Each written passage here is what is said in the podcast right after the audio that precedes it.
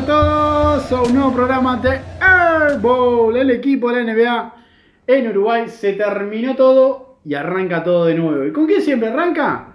Con el draft. Obviamente. Con los pibes, con los jóvenes, con las nuevas figuras y con las nuevas futuras estrellas tal vez de la NBA. Exacto, es el ciclo, ¿no? De la, de la NBA y es la manera como la que siempre está renovando talento. Es- yo siempre lo defino como la NBA, como es, es un bucle. Es un bucle tanto para las franquicias que primero son campeonas, luego van a renovar, luego están en la mitad de tabla, luego vuelven a ser campeonas o por lo menos peleando en el campeonato. Es un bucle continuo, ¿no? Eh, y esto también es un bucle, después que termina la NBA, todos dicen, ok, se acabó todo. No, no, no, no. Para las, aquellas franquicias que realmente estaban tanqueando y lo que estaban haciendo con una estufita o, bueno, allá en verano en realidad, en la piscina, mirando ESPN, la final de la, de la NBA, diciendo, de aquí a 10 años nosotros llegamos. Claro. Bueno, Para todos esos equipos que de febrero en adelante miraron más básquetbol universitario, o en este caso el Real Madrid de básquetbol, que NBA, para todos ellos llega este momento del año que es el draft, el cual vamos a explicar después porque muchos de Mm, repente no, no nos escuchas que al estar en Uruguay no tenemos mucho conocimiento o mucho la mecánica del draft. Este, vamos, vamos a explicar un poco en, en qué se basa.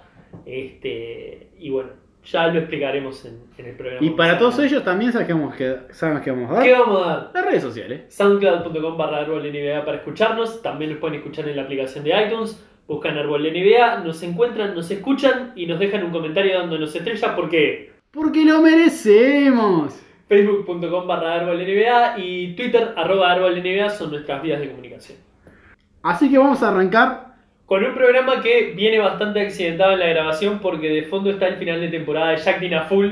Entonces estamos cada tipo 30 segundos mirando y tratando de no tentarnos mientras hacemos el programa porque tenemos que ser profesionales a pesar de que este como pasó ahora vimos una jugada de Lance Stephenson. Por acá estamos viendo un árbitro que le está manoseando el, el rosquete a Evan Turner está, está- se puso personal la cosa pero bueno los que tengan NBA TV si lo pueden ver véanlo nosotros lo estamos disfrutando pero tratando de ser serios y profesionales Siempre, siempre. Más o menos como Jack desde que llegó a Phoenix en adelante, el cual era todo profesional y no hacía jodas, ni, ni llegaba al All-Star y empezaba a bailar. Claro, morfaba como un hijo, seguía morfando como un hijo de puta, Y ¿no? en Pero cualquier momento, por favor, entrando en la cancha, o sea, no importaba. Era onda, yo ya gané cuatro campeonatos, el resto ya está, mi carrera ya terminó.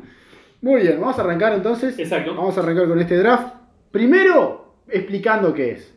Draft eh, es la manera de elección de jugadores universitarios o del extranjero que se tienen, todos jóvenes, Exacto. obviamente. al contrario de lo que pasa acá con la liga de fútbol, que no tenemos un- la liga de fútbol y la liga de básquetbol, que no tenemos un limitante de edad, en la NBA tenés que tener 19 años, es un límite que se puede romper un poco. En realidad, la regla es que tenés que, si estás en los Estados Unidos, tiene que haber pasado un año desde tu graduación de secundaria, que generalmente pasa cuando tenés 19 años. Exactamente. Y en el Hay exterior... casos, hay casos, perdón que te corte, por ejemplo, Fultz, eh, Dennis Smith Jr. en este draft y no sé qué otro jugador en este anterior draft, 2017 estamos hablando, que llegaron con 18 Claro, años. tenés que cumplir 19 años en el año del draft, o sea, hasta el 31, por ejemplo, los de este año, hasta el 31 de diciembre de 2018 pueden cumplir 19 años. Si sos menor a eso, no podés entrar directamente porque no podés entrar a la En otras palabras, tenés por lo menos que tener un año de universidad o el correr del técnicamente un año de universidad. No, por ejemplo, Doncic no tiene universidad, pero... Exacto, pero va a cumplir 19 años en este año y por eso es elegible para este draft. Exactamente. Otra cosa importante, mucha gente nos va a preguntar, y bueno, pero Kobe Bryant, LeBron James, ¿qué sucedió con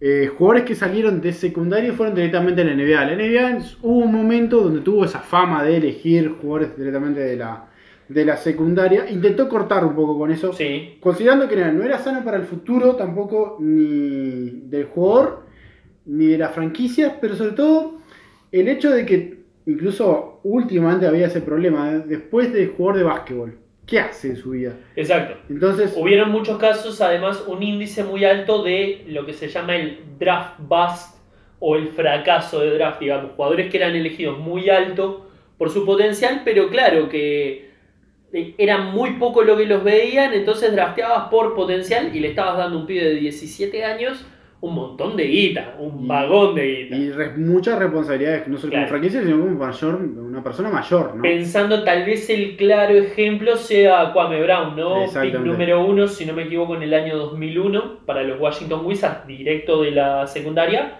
Y bueno, está. Un Mal. fracaso de, de draft. Hubieron otros casos muy buenos, pero bueno. La realidad es que cuanto más puedas ver un jugador, más sabes lo que va a poder ser en el futuro. Y por eso. eh,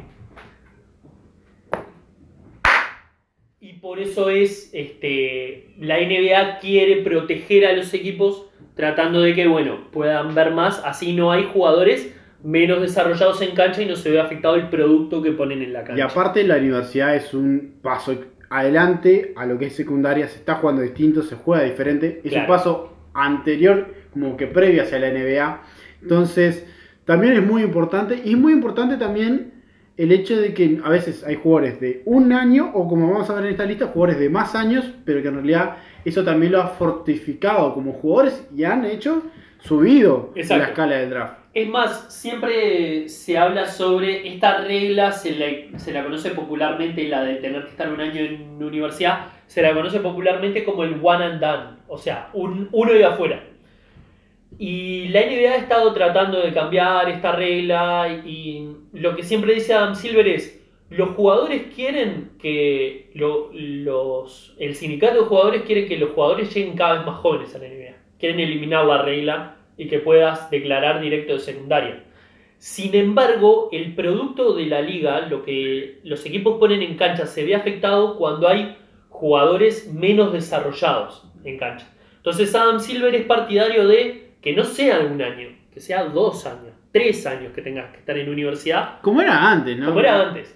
Yo creo que la G-League, cuando llegue a los 30 equipos, que a partir del año que viene van a estar en los 27, si no me equivoco, cuando cada equipo tenga su, Su su equipo de G-League, creo que ahí va a haber un sistema híbrido de, ok, sí, podés traer directamente jugadores de secundaria, pero tienen que estar X cantidad de años en G-League antes de poder llegar a la NBA. Y capaz la G-League ya no sea tanto, a veces como se le dice, el basurero de los equipos, sino realmente un, un- Un semillero. y algo que eh, se vea, se apunte, que sea una liga realmente importante para Exacto. la NBA. Porque a veces, si bien, como por ejemplo, vamos a ver el caso de un campeón últimamente que es este, de los Warriors, el base, se fue el nombre. Quinn Cook. Quinn Cook, excelente, que estuvo exactamente dos años eh, en la G-League, que tuvo varios minutos en New Orleans, pero siempre iba en el contrato de 10 días, tiene la posibilidad de justamente rendir y de dar el siguiente paso en la NBA.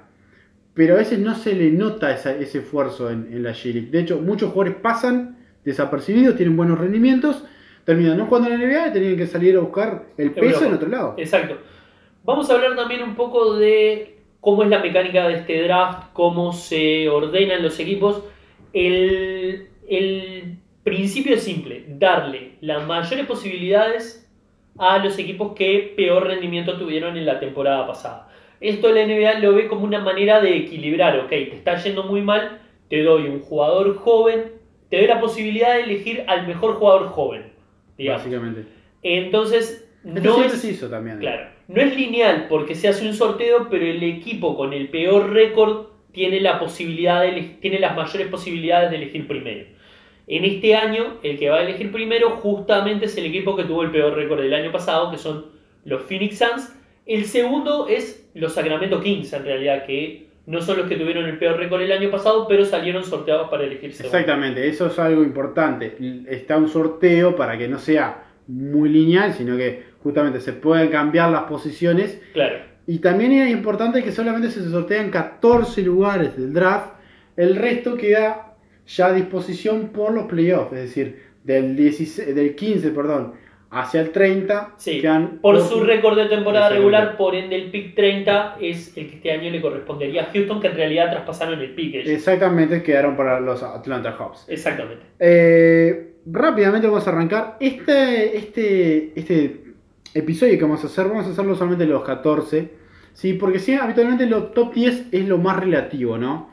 No es que no haya sorpresas, hay muchas sorpresas. Vamos a dar el ejemplo con el pick número 34 Draymond Green, con el pick número 60 Isaiah Thomas, 539 Ginobili, o, o sea, sea, siempre. Siempre hay, siempre están esas cosas donde hay jugadores que, que terminan dando un siguiente paso.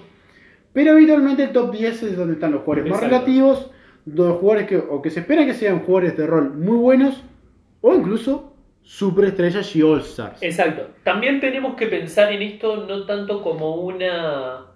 elegís al mejor jugador, sino que a veces elegís por potencial. Y a veces tenés un jugador. Vamos a ver algunos ejemplos acá, que son jugadores que de repente tienen mucha posibilidad de ser un fracaso, pero que tienen una posibilidad importante también de ser buenos. Los que se llaman a veces el boom or bust. O sea, o puede explotar y ser muy bueno, o puede ser muy malo. Pero vos te jugás por esa posibilidad de ser bueno. De la misma manera en la que a veces gastas plata en el 5 de oro en vez de ponerla en el banco. Porque el banco te da un interés de un 1%.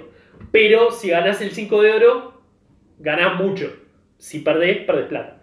No, la, la buena, lo bueno de esto es que es, habitualmente estos picks no funcionan tan mal como el psicodoro. Exacto. Tenés más posibilidades de que estos picks te funcionen que el, que, que el 5 de oro te dé plata. Pero Y- bueno, y bueno. es un, es un poco así la, la mecánica. Exactamente, y también hay otros que tienen un pick alto y eligen un jugador tal vez no tan potencial, pero que te dé ahora porque justo encajan de que tenían un pick alto últimos años, por ejemplo, Exacto. de Boston, que tenían un pick alto y justo encajan en lo que necesitan ahora. Exacto. Podemos decir, día uno. podemos decir de repente que, por ejemplo, en 2016, en el puesto 3, tal vez Jalen Brown no era el que tenía más potencial. Exactamente. Porque estaba Jamal Murray, que era muy buen tirador, estaba Dragan Bender, que no fue lo que se esperó, pero que pintaba a un jugador que era Era- un 5, pero podía tirar de afuera. Tenías a Chris Dunn, o sea, había, había opciones.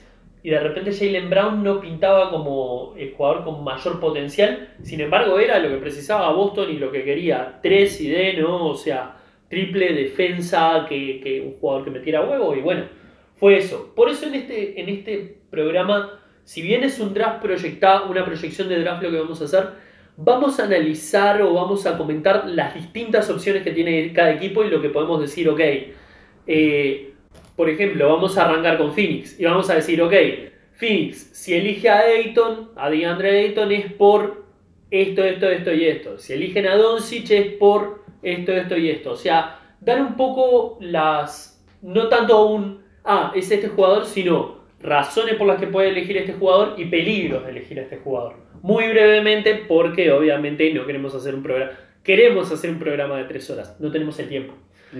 No tenemos el tiempo y no sería muy amigable al oído, así que vamos a tratar de resumirlo lo más posible. Muy bien, vamos a arrancar. Y redoblable, por favor. Pick número uno, Phoenix Suns. Se eligen a para la mesa de árbol de Andre Ayton. Esa es la primera opción.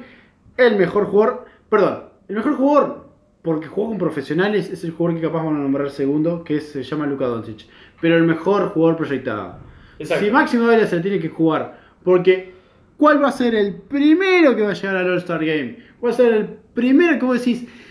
Y capaz puede ser el hombre que rodees para un futuro campeonato. Sí, señores. Ese señor es de Andreito. Yo voy a hacer, en este programa vos vas a dar los picks y yo voy a ser un poco el que te tira la pregunta de, para tratar o de cagarte o de cambiarte la opinión. Muy bien. Eh, ¿Cuál sería, si por ejemplo, si Phoenix dijera, ¿sabéis qué? No me convence, una de las críticas más comunes sobre DeAndre Ayton es la, la defensa, no tanto desde lo físico, sino desde lo mental, ¿no? De, Ayton era un jugador mucho- equipo. de equipo. Ayton era un jugador mucho de defender a su hombre en la universidad, pero de repente le pasabas por al lado al aro y ni te ni se asomaba a tratar de meterte el Yo tapón, creo, ¿no? yo creo que también viene un poco porque en la universidad que, que estaba, el equipo como que no funcionaba tanto como Sí. tal. Y lo otro, quiero destacar al entrenador nuevo que tiene Phoenix. Me parece que es un entrenador que tiene esa mentalidad de, bueno, vamos a jugar a este sistema. No te voy a decir que va a ser Boston, que lo pones Claro. a alguien y va a rendir defensivamente de una.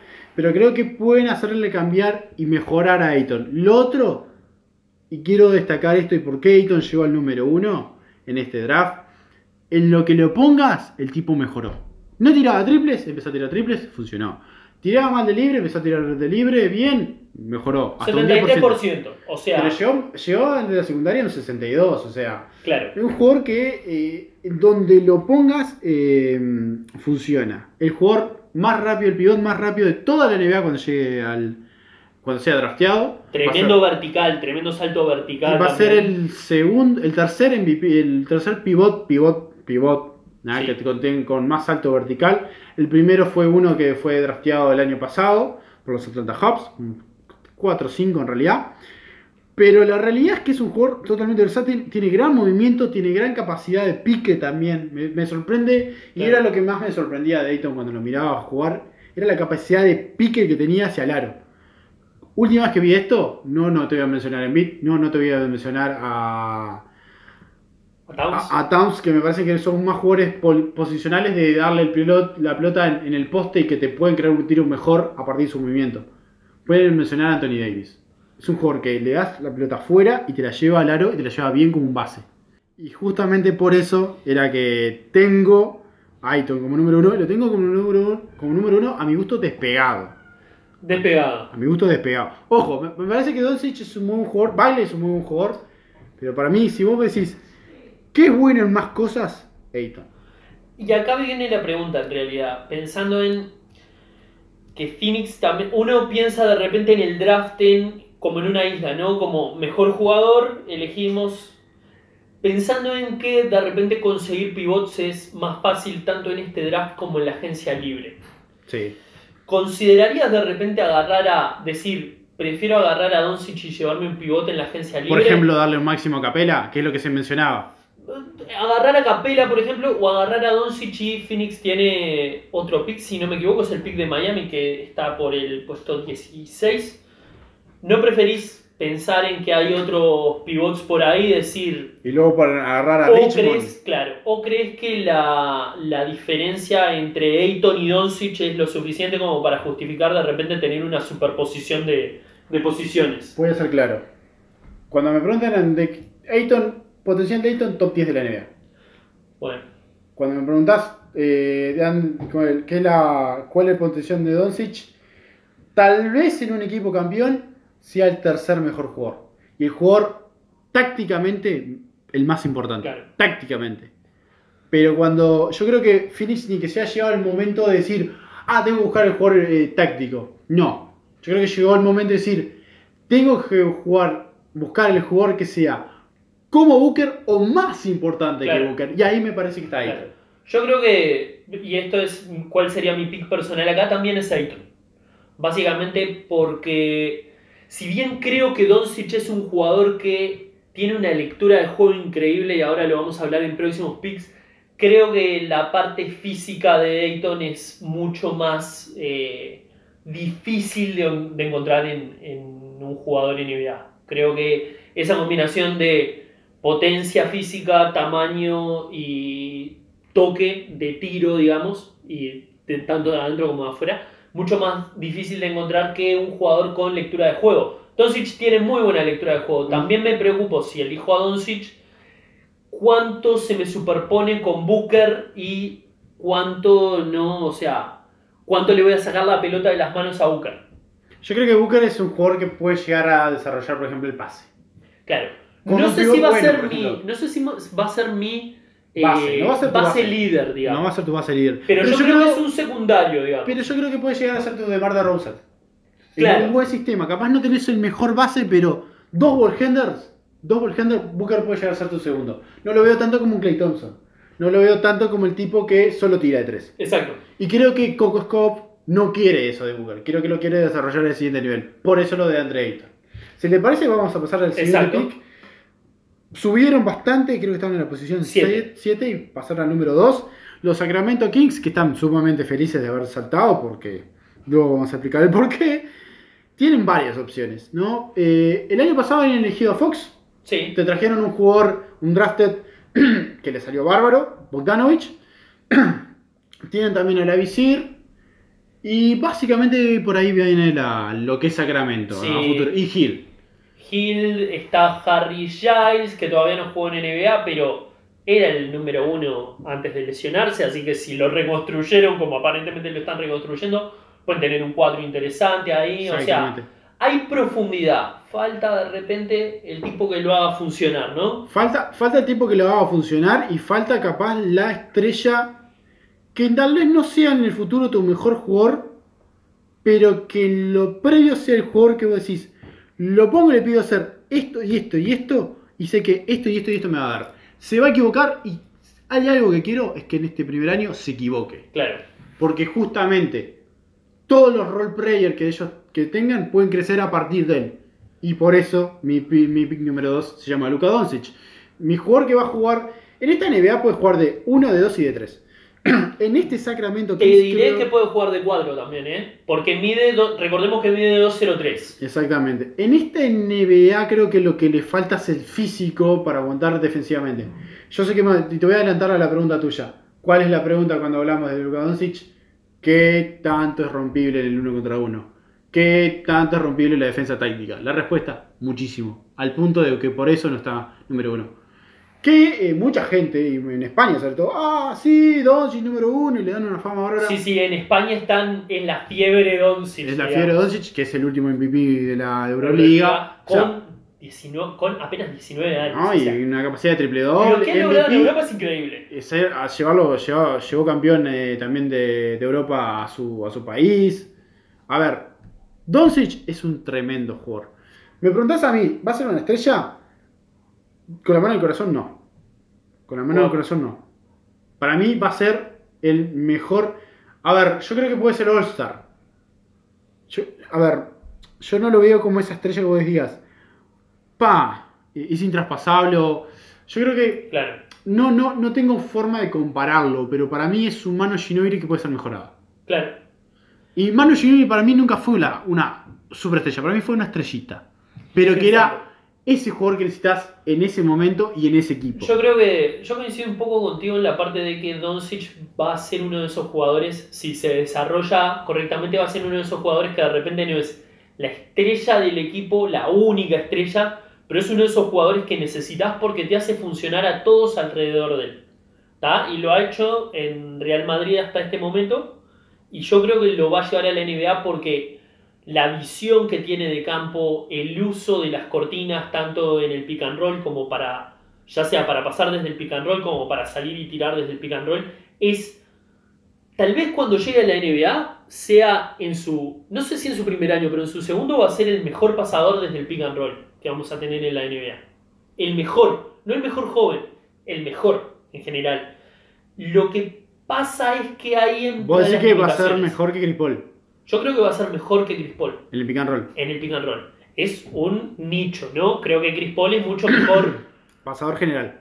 pasador en general y es mucho mejor defini va a ser mucho mejor definidor desde el pick and roll. Bien Rich y todo. O sea, Exacto. el mejor triplero también. Sobre todo es algo que también me queda muchas dudas. Es un triplero, Ahí empieza. mal, mal triplero en una línea que está más atrás que la línea de triple original de la NBA. Sí, está tirando 31.6 desde la línea de 3 FIBA. Y ahí vienen mis dos preguntas sobre Doncic. Uno es. Es, por las dudas, 6.75. Exacto. Y la NBA mide 7 7.25. 7.25. Una es la defensa, que ya lo adelantaste. Eh, creo que Doncic es muy rompible desde del 1 a 1, como decías. Tiene un problema para pasar por las cortinas, que, lo cual es irónico porque es muy bueno ejecutando el pick and roll en ofensiva y cuando le pones una cortina en defensa se muere. Se muere porque no le gusta pegar la cortina. Trata de darte la vuelta y eso en NBA, en jugadores que tienen un primer paso muy rápido, se te fueron. Ya. Nos vemos. Y aparte que una NBA que se juega mucho más rápido. Exacto. En general. Y cada vez más rápido todavía. Y, el, y ahí viene el tema. ¿Cuál es la posición de Doncic en la NBA? A mi para gusto vos. es un 2. Es un 2. O sea, por ejemplo, en este Sacramento sería Fox, Para mí un 3. Doncic, Bogdanovich y traes a Gil desde el banco. ¿Sabes por qué? Cada vez el 2, cada vez más el 2 es aquel que se queda en el equilibrio defensivo y te tira mejor de 3. Exacto. Un 1, el 1 tiene que estar, saber romper el aro y lo vemos en el draft. Jugadores que puedan romper el aro, jugadores que pueden jugar el 1 contra 1 y que puedan pasarla. Pero cada vez tiene que ser más all around el 1. El 3 tiene que ser el jugador ese que pueda jugar 3 y 4, que pueda defender 3 y 4 y que pueda tirar tanto de 3 como en midrange como romper. Lo rompen. Yo realmente por peso, por capacidad defensiva lo pongo de 2. El problema es que también tengo un 2 que es mucho más definido en la, a la NBA de hoy por hoy, que se llama Hill. Claro. Entonces, La gran problema, el gran problema de Sacramento es cómo arreglar para que todo esto funcione. A mi gusto es Bogdanovich desde el banco. Y creo que Bogdanovich te puede dar justamente lo que le falta a Doncic. Y en algún momento probar a Doncic de uno por el simple sistema de que si, por ejemplo, Ben Simmons pudo, jugar con esa altura de uno, yo creo que Doncic lo puede hacer. Claro. Ojo, en eh, FIBA promedió menos asistencia que rebotes. Yo creo que la NBA va a ser al revés. Yo creo que la Sí. NBA va a ser. Y tampoco veo a Doncic en el futuro, y esto lo quiero adelantar. No veo a Doncic en ningún momento de su carrera promediando 20 puntos por partido. Claro. Veo a Doncic promediando 16, 18, como máximo. Una cosa que pasa con los jugadores de Europa muchas veces es que tienen un sistema de, de, entrena- de entrenadores mucho mejor que el que hay en las secundarias de Estados Unidos, obviamente. Entonces, se pasa un poco el efecto Ricky Rubio. Se desarrollan muy rápido, pero la curva de aprendizaje es distinta. Entonces, están a los 19 años a un nivel que de repente a los de Estados Unidos llegan a los 23, 24 pero no tienen un crecimiento después de eso porque tienen limitantes físicas. Que Doncic tiene algunas limitantes físicas. Se habla mucho de su falta de atleticismo. Yo creo que lo que tiene Doncic es no falta de atleticismo, sino falta de explosividad y falta de rapidez. Creo que es eso también. Tiene velocidad en campo abierto, tiene buen salto, pero no tiene ese primer paso increíble. Y no tiene esa rapidez lateral. O sea, y es, tampoco para defender. Claro, es explosividad, me parece. La palabra que le falta. Es una liga en la que precisas explosivi- explosividad perdón, hasta, hasta determinado punto. Vamos a pasar eh, Al número 3. al número 3. No considero que haya otro jugador acá que Sacramento considere. Yo creo que Sacramento en el 2 es el que caiga Dayton y Doncic. Sí. Si, a, si a Phoenix se le dio por Mucho elegir a. Doncic, es Dayton. Fin. Sí, no sí, la piensan mucho. Yo creo que eh, hay muchos mod que no lo manejan, pero a mi gusto, y creo que Nacho está compartiendo conmigo, si hay dos jugadores que están de algún modo despegados en este draft, son Ayton y Doncic. Como les gusta en la posición. Sí. Porque se viene manejando desde el arranque y lo mantuvieron con estabilidad. Vamos a hablar del número 3, Sí. porque realmente en su momento se pensaba en ahogar esta opción que, te- que había- que acabo de decir yo. En el número 3 está la opción de Atlanta Hubs, un equipo que tanqueó, que avisó que iba a tanquear desde el día 1 de la NBA. Sí. ¿sí? Porque, o sea, lo que hizo fue, Paul Millsap se fue a Denver, mirá que bien, era lo que queríamos. Gracias. Howard, se te fuiste a Charlotte, Gracias. era lo que queríamos. Y fue eso, literalmente. O sea, técnicamente eso lo que hicieron. Fue de las mejores cosas que hicieron. Tanquear, reconstruir, en un equipo que estaba en la mitad de la nada, en que llegaba a playoff y era barrido por LeBron, o llegaba a playoff y era barrido por LeBron, o no llegaba a playoff y no era barrido por nadie. Entonces estaba por lo y decían, no llegaba a playoff, pero no fuimos barridos por LeBron. Y tenemos un mejor pick, ¿no? Y tenemos un mejor pick. Ahora sí, se decidieron a tanquear y a mi gusto el número 3 es Marvin Bagley tercero, un jugador que veo, cuando veo a Bagley, físicamente veo a Chris Bosh. Físicamente veo a Chris Bosh. Eh, ofensivamente por momentos veo a Paul Millsap. Y defensivamente por momentos veo al Horford. Entonces es Claro. una mezcla de todo. Es un jugador muy buen jugador all around. Claro. Tengo un solo, un solo gran problema, el tiro. Tira mentiroso de tres, Sí. totalmente. No tira buenos libres, pero es lo que sucede cuando tenés un wishman largo. Mide 6'11, o sea, es un jugador que eh, es un claro 4, pero en algunos momentos no sé si no puede jugar de 5 y no sé si no va a poder jugar de 3. Claro. Entonces esa versatilidad. Yo cuando, yo cuando arrancó la temporada, recordemos que Bagley era un jugador que inicialmente iba a ir para 2019, Sí. pero decidió tomar unos exámenes ahí, ir un año antes a universidad, jugar para Duke y llegar a la NBA este año. Y cuando me enteré que Bagley iba a reclasificar, como se le dice a... a- En 2019 estaba Claro. medio como el 1. Yo cuando me enteré que iba a reclasificar lo tenía primero. Arriba de Dayton, arriba de Doncic, arriba de Michael Porter, que era otro que, que estaba ahí. Yo tenía Porter primero, pero por Claro. antes de la lesión. Yo principalmente porque me parece que las herramientas físicas en términos de combinación de tamaño y rapidez y fluidez y explosividad no las tiene ningún otro jugador en este draft. Yo la primera vez que vi a Bagley jugar cuando estaba en, la, Giannis. la primera vez que vi a Bagley jugar cuando estaba en segundo de liceo él En segundo no, en realidad es eh, su año sophomore. Viste que allá son cuatro años de preparatoria. Exactamente. Eh, cuando estaba en su año sophomore, yo lo vi jugar y dije, ta, es un 3 que tiene explosividad, maneja la pelota y de repente me fijo su altura, medía 6'11, 2'0, 2'10, no lo podía creer. O sea, como alguien que medía 2'10 podía manejar la pelota así, podía correr así, podía moverse lateralmente así. El problema es que llegó a Duke y yo siento como que no termina de poner todas esas herramientas, no, no termina de armar el puzzle y ser un jugador completo. Y una cosa que me preocupa a raíz de esto es 0.9 de tapones por partido. Es, un, es algo bajísimo para un jugador que vos planeas que sea versátil y que pueda jugar de 4 y de 5. ¿no? Especialmente en Atlanta, que Atlanta tampoco es que compartiría que con John Collins, que no es un 5 definido tampoco. Igual Entonces, en esta NBA vienen, vienen y estamos justamente buscándose más ese tipo de jugadores, ¿no? que sean all around y que sean cuatro con altura de 5 que te hagan de cosas de 3. entonces ahí te pregunto, ¿qué pensás de Jaren Jackson Jr. para Atlanta? Un jugador de repente con un techo menos alto que Bagley, pero con un rol muy definido, ¿no? Eh, tira de 3, tira, tiró casi un 40% con 100 intentos este año. Apenitas El- el- más, apenitas más que, que Bagley. Bagley tiró 58 triples este año. Eh, Jackson tiró casi el doble. eh, tiró más o menos unos 3 por partido, aproximadamente, contra Bagley que tiró 1,5. Ojo, las mecánicas de tiro de los dos son. Mm, todavía están muy, Muy verdes. verdes. Muy verdes, ¿no?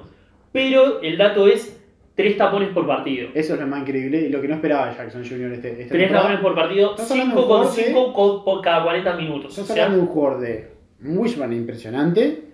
Y eso es lo que me sorprende cuando veo a Jackson, a Jackson tirar. Es tan largo de brazos y que tire tan bien de libres y de triples.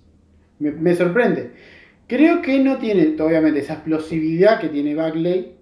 ¿no? Pero es un jugador más en el, el jugador que le pedís hace esto, esto y esto y te lo va a hacer. Claro. La realidad es que un jugador como Jack, cualquier equipo del NBA le decís, tengo un jugador que mide 6'9, tiene un wingspan de 7'6, eh, tira triples, taponea tiros y puede mover un poco los pies afuera y encaja con los 30 equipos del NBA. duda. Por eso es que me decís, Jaren Jackson 3, sí. Jaren Jackson 8, sí. O sea, encaja en cualquier equipo. Vos lo ves Lo que me deja dudas y, y lo que te decía al- al- fuera del programa es hasta dónde Jaren Jackson en esta NBA va a ser tan versátil como lo fue en la universidad y creo que el techo de Jackson va a ser todos los años esperas eso y que te suban muy poquito más Claro. puntos. Ta. Entonces vos lo No, ves. nunca, nunca lo veo, por ejemplo, y es lo que yo siempre digo de los pick primeros. Si vos tenés y tanqueaste todo un pinche año para hacer pick número 1, 2 o 3 o 4 o 5, es porque el jugador que vas a draftear o tiene que ser tu jugador 1, tu jugador 2, en un equipo que busque campeonato. Claro. Vos lo ves a Jackson como un muy buen titular. Yo veo a Jackson No a siendo- Jackson como el jugador que. Y ahí está la diferencia con Bagley. No lo ves al jugador que le vas a dar la pelota y le vas a decir, créame algo. no va a ser, eh, no, no va a ser eh, esta, tu, esta es tu franquicia. Claro. Va a ser el jugador que defiende y está preparado para tirar el triple. Diferente porque no tira de 3. Es el Capela en Houston. Claro. Es el. Ibaka, por ejemplo. Ibaka en Toronto. Es el Draymond Green. o sea, estoy hablando de jugadores muy diferentes a él, Claro. ¿no? Es el Draymond Green de los Draymond- de Golden State. Es el. Mm, se me están yendo las ideas ahora, pero en Boston. Pensé en cualquier cuatro que tire de tres y taponee En- tiros y ya En, está. en Boston, capaz, incluso hasta el Marcus Morris. A ver, son jugadores totalmente distintos a Jaren Jackson. Pero lo que voy es. el lugar que tienen en el equipo. Exacto. Es más, capaz en un equipo campeón, tal vez ni que seas el titular, tal vez el sexto hombre. Claro. Pero, o sea, es un jugador, justamente lo que yo decía. Es un jugador que vas a pedir esto y sabes que te va a dar esto. Listo. Más o menos medida, pero te va a dar esto. Cuando los decís, y hasta dónde ves, mirás a Jackson y lo mirás para allá arriba y decís, ¿hasta dónde va a llegar? Y capaz tenés que mirar un par de, agarrar la cabeza y decir, ah, no, no, no va a llegar tan alto. Va a ser un jugador que va a ser esto un año, esto dos años, esto tres años, cuatro años. Veo mucho más a Barry Bagley como Chris Bosch. De hecho, a Bagley lo veo justamente en eso. Bosch arrancó mal, muy mal de triple, y empezó a, a, a desarrollarlo con LeBron James, al punto que cuando LeBron James llegó a tener el 30%, que no es bueno, que tiraba poco, pero empezó a desarrollarlo. Y cuando se fue LeBron James de Miami Heat, era uno de los mejores pivot tiradores de triple de la liga. Entonces, Yo yo, creo- veo eso. Yo creo que es un tema de techo y piso, ¿no? O sea, creo que Janet Jackson tiene un piso más alto que Bagley. O sea, en el peor de los casos, si se diera el peor de los casos para los dos, creo que Jackson es mejor jugador que Bagley. Ahora, si se diera el mejor caso para los dos, lo Bagley es mucho mejor que Se Jackson y por eso lo tenés a Atlanta. Yo realmente no tengo una, una definición tan, ¿cómo decirlo? Tan clara. Yo creo que Atlanta puede ir con cualquiera de los dos jugadores si lo entiende. Y hasta te voy a dar una tercera opción, porque yo lo tenía número uno. Meteme, meteme en la bolsa, perdón. Me decís que Atlanta va con Bamba, me decís que Atlanta va con Porter o con Trey Young. Entiendo la, la, ¿cómo es? el razonamiento para cualquiera. ¿Por qué? Porque Atlanta es una hoja en blanco. Es available. Es una hoja en blanco. O sea, Arrancá por donde, donde te por donde guste. te ¿Sabes qué? Fíjate el mejor disponible, elegilo. Ni Para mí- Collins, ni Prince, ni Schroeder son jugadores que te tengan que impedir eso. Para mí, eh, el mejor disponible es Marvin Bagley. Y justamente, si hablamos de Atlanta Hubs, hablamos de futuro. Si hablamos de futuro, los dos mejores jugadores para armar tu franquicia alrededor de ellos, sin ser Ayton, sin ser Doncic, es Marvin Bagley. Y al lado con Milla Porter, porque a mi gusto, Porter, cuando roncó todo esto antes de la lesión, era el número uno, jugador que le dicen por algo, Baby Durant. Pasamos al número 4. Memphis Grizzlies. Un Memphis Grizzlies que hasta el año pasado habían llegado a los playoffs, habían sido eliminados 4-2 por San Antonio. Siempre, ¿no? Esos Memphis que siempre dan problemas. Este año cambiaron totalmente. La lesión en el, en el comienzo del año de Marc Gasol. La lesión De Mike Conley. de Mike Conley. Un mal arranque también. Dijeron, vamos a tanquear. Y al revés de darle problema a todo el mundo, lo que hicieron fue cosechar un par de victorias, de derrotas históricas. Entre ellas el 58 de Charlotte. Sí. Metieron, este, perdieron contra, con 45 contra Chicago. Perdieron por 45 contra Chicago. Que también estaba tratando de tanquear. Perdieron por 30 contra Dallas. Perdieron por 41 contra Houston. Perdieron por 47 contra Houston. Y un equipo que estaba haciéndolo a propósito, ¿no? Porque yo recuerdo, Ah, pero por ejemplo, por 15, hijo de puta. yo recuerdo, yo recuerdo los, los últimos meses de la liga que de repente eh, un partido, por ejemplo, que le están ganando a Utah, ¿no? Eh, un partido que le están ganando a Utah en el tercer cuarto. Ah, Gasol, vení, banco de suplentes. Todo el cuarto cuarto en el banco de suplentes y lo ahí. terminan perdiendo. Pobre Gasol, no. Sí. Gasol. Gasol se las banca porque, oh, yo soy el mejor jugador de la historia de este cuadro que está. No tiene historia, pero Claro. qué sé yo. Eh, incluso fue Fiddle fue, fue echado, digo. O sea, hay, hay muchas cosas. En fin, lo que lograron tanquear. Año caótico. Pick número 4. Pick número 4, sabemos que está Conley en el base, sabemos que está Gasol en el Y interior. sabemos que el próximo año no tienen pick porque un tal Boston estaba por ahí como siempre. La cuestión es que creo que Memphis, además de ser best available, sabemos que es el primer equipo de los tres que hablamos, sin ser Phoenix, que obviamente no iba, no iba a pisar el 2, no iba a pisar a Booker, eh, que realmente no puede capaz... Tienen a Ayton, y no sé si como con Margasol van a elegir a. Claro. Tienen a, yo que sé, a Trey Young y está Conley, y no lo van a elegir a Trey Young. Claro. A eso voy. Me parece que, y voy a dar dos opciones, y ahí sí, entra arranco con Jackson, un jugador que, Lo veníamos hablando. que aparte me parece que Memphis el próximo año va a dar el salto de decir, intentemos un año más por playoff. Y Jackson es el jugador que al lado de Margasol, que tira muy bien de 3, Jackson tira bien de 3, dos jugadores que tiran de 3, dos jugadores que defensivamente son buenos defensores y buenos defensores de equipo. Exacto. En un Memphis que es aguerrido, mete huevos. Y además, Jackson, Gasol de repente no es un jugador que pueda defender tanto afuera, pero Jackson sí. Entonces vos podés poner a, a Jackson de cuadro perfectamente. 4-5 Jackson, Gasol, firmo. Sí. Ahora, cuando decís, ok, tengo un año que puedo ir a playoff y después, y voy a tener que traspasar a Gasol, voy a tener que intentar traspasar a Conley con algo, con un par de picks o no sé qué, para empezar a tanquear y empezar a construir. Y ahí decís, y bueno, ¿qué es el jugador que me queda? Jackson. Ahí es cuando me empiezan las dudas.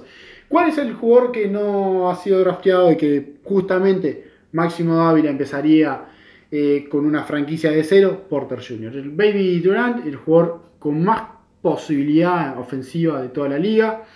Un jugador que estuvo lesionado de los, de los discos, que estuvo operado de los discos este año. Un jugador que prácticamente no jugó. Sí, jugó dos minutos al en el primer partido del año y después volvió a un 60% de su capacidad y trató de jugar los partidos de, de Para que- conferencia para que de. Missouri y no le fue bien, digamos. No le fue bien, no le fue bien a Missouri tampoco. Exacto. Pero un Porter que todo el mundo lo agarra por lo, por lo que fue en secundaria. Claro. Dudas de Porter, una lesión de discos. Sí. A esta edad y... Esta lesión de discos a gente de 33 años se está retirando el básquetbol. Claro. Porter, eh, estamos hablando de que días de humedad te va a doler, días de mucho calor tienes que generar, eh, consumir más líquido. O sea, esto es de por vida, ¿no? Es una lesión complicada. No fue, no me acuerdo si fue un golpe, cómo no fue, cómo fue el tema de la. Un mal aterrizaje me parece que fue. Mala, cayó, se plantó mal después de, de un salto y... Y se movieron todo, todo, todo- se toda le- la base. claro. Este, un jugador que en realidad sabemos que tiene mucha capacidad ofensiva. Dudas muchísimas en defensa, pero si vos decís, necesito 13, faltan 5 segundos, hay que darle la pelota a alguien. Porter. Sí, recordemos que mide 6'11, ¿no? O sea, mide 2'10, eh, es extremadamente grande y yo a veces el comparo... secundario, en secundario tiró 86 de libre, tiró 38 de triple y si no me equivoco 47 de campo. Exacto. Yo a veces lo comparo con Porter es lo que hubiera sido Galinari si hubiera tenido mejor condición física y hubiera sido lo que de repente se esperaba Galinari. O sea, Sí, Porter es la mejor versión de Galinari en el punto de un jugador grande que sabe crear su propio tiro, que tiene toque de afuera y de adentro, hacer. que es móvil, Yo- pero que, ojo, a Galinari que no le podés pedir pase, visión de juego y defensa. A Michael Porter no le pidas pase, visión de juego y defensa. ¿tá? La diferencia es que Porter tiene 19 años. Yo creo que Porter puede llegar a desarrollar la defensa. No mucho, pero puede desarrollarla. Más que Galinari, seguro. Pasable, pasable. Galinari, por ejemplo, en defensa no sabe parar, no se sabe parar en la Exacto, cancha. exacto. No se sabe parar en la cancha. Me preguntás, techo de Michael Porter Jr., si junto a Galinari y a Wilson Chandler, capaz hago Porter Jr. Ahí va. futuro. Y creo que es un jugador que puede ser All-Star, que puede ser líder de puntos de una franquicia, justamente, pero no lo veo con el liderato para llevar a un equipo campeón. Creo que necesita jugadores como, por ejemplo, Jerry Jackson al lado, jugadores como Colin Sexton o otros jugadores, como por Líderes. Dan, eh, vos sos el hombre, pero vamos a dar el siguiente paso. Me he pasado mucho tiempo también con un jugador que fue muy, eh, muy promocionado, que fue Wins, y todavía está en esa de Yo hago esto, yo Y- meto la pelota en el aro y que todos y- hagan el resto de el las cosas. resto de las cosas, pero tampoco se anima a ser el líder, y de hecho no lo es. Y vino Butler y le sacó el liderato, y vino Towns y le sacó el liderato, y hoy por hoy Wiggins es el 3 y es un jugador traspasable en Time Exacto. Wolves. Cuando fue el traspaso por Kevin Love, todos decían, oh, mirá lo que se trajo Time Wolves. Yo no creo de eso de Michael Porter Jr., es un jugador que me gusta mucho, pero veremos. Yo personalmente para Memphis tengo a Jaren Jackson. Si a Memphis en una de esas casualidades le llegara a caer Marvin Bagley o Luka Yo Doncic, tengo a Jackson también. te lo, te lo agarran, le alzan los brazos al cielo y le dicen gracias y agarran a cualquiera de los dos. Eh, considero que Porter Jr. es una opción y considero la tercera opción que es traspaso. Exactamente, eso es lo que te iba a decir. La- lo que más se está manejando es la posibilidad de que al tener dos jugadores que te tapan, ¿no? Y dos jugadores que te, seguramente Conley y Mar Gasol en esta NBA creo que te dan, seguros ellos dos, 35 partidos. Sí, Que sería un eh, llegar cuando vamos al otro draft, van a, van a tener el pick 12-13 y se lo va a quedar eh, Boston. Boston. Entonces me parece que podrías hacer con Clippers un traspaso por ese pick número 4 ante tener dos picks más que tal vez no sean mejores jugadores, pero que te ayuden como role players a Gasol y a Conley claro. a mejorar. Y los Clippers pueden meter algo ahí, ¿no? Por ejemplo, no sé si da para Tobias Harris, pero alguno de todos esos roleplayers que tienen los Clippers, Sam Decker, Lou Williams, no sé, capaz que es demasiado, pero Yo creo que el candidato, si hay un candidato en el top 10 para traspasar su pick, hay dos. Cleveland, que lo vamos a ver después, y Memphis. Y yo creo que Memphis puede perfectamente traspasar su pick por ayuda aquí y ahora. Exactamente.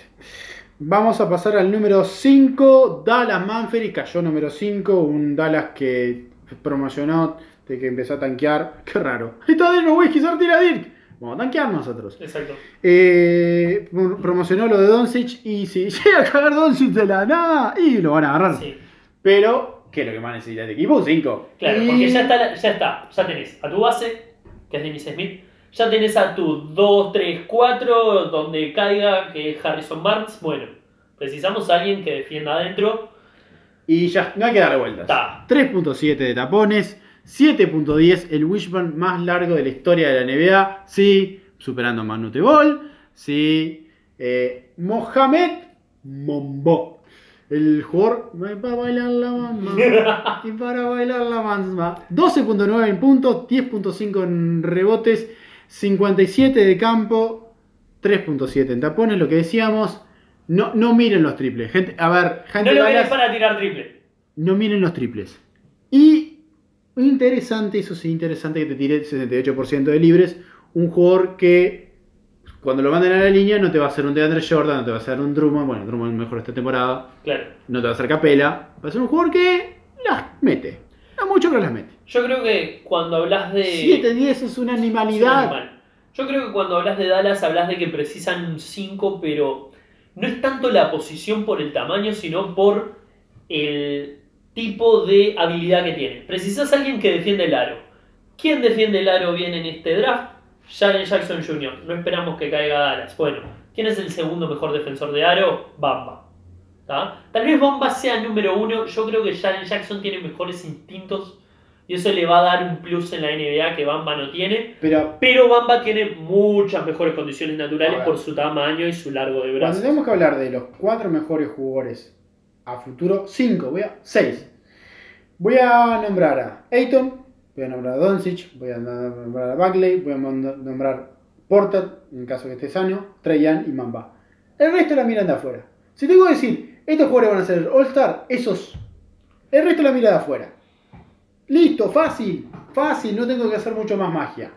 ¿Que pueden bajar o que no? Sí. El gran problema es que son jugadores que también tienen techo. Como decíamos, techo muy alto, pero también piso bastante bajo. Creo que Mamba de todos es el que se va a mantener mucho más arriba. Sí. ¿Por qué le vas a pedir este? Ya está, listo. Lo bueno, y por qué tenemos a Jackson arriba, jugador que puede jugar de 3, tal vez en algún momento Jackson, de 4 y de 5. Mamba no le saca de 5. No, exacto. Y no le pides que te tire 40% de triple, no le pides, no le des la pelota en el, en el poste y te diga, Mamba, pasame 5 veces la pelota en jugador que corta, no te lo va a hacer. Mamba, haceme 25 puntos por partido.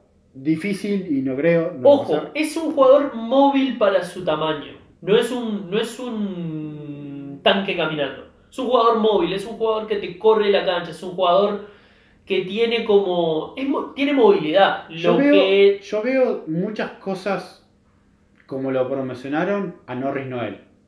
Claro. Lo, lo- le veo hasta la pinta, la carita Yo creo, yo creo que es muy Nerdlens Noel. Creo que es incluso mejor defensor. Sí, mejor que mejor defensor. Norris Noel tiene la capacidad de que si lo sacas afuera puede robar pelotas. Mamba, bueno, se puede, se puede posicionar.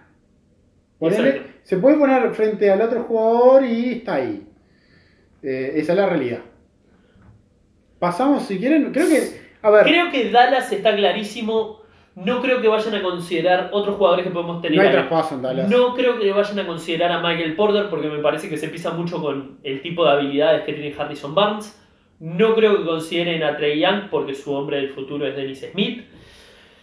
Otros pivot que pueden llegar a considerar, creo que cualquiera del top 4 que les caiga lo agarran con los brazos abiertos. Y un jugador que pueden llegar a considerar ahí es Wendell Carter.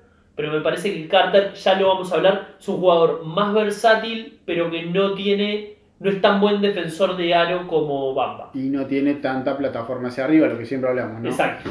Eh, dicho esto, pasamos al número 6. Orlando. Ma- Orlando cagada Magic, puedo decirlo.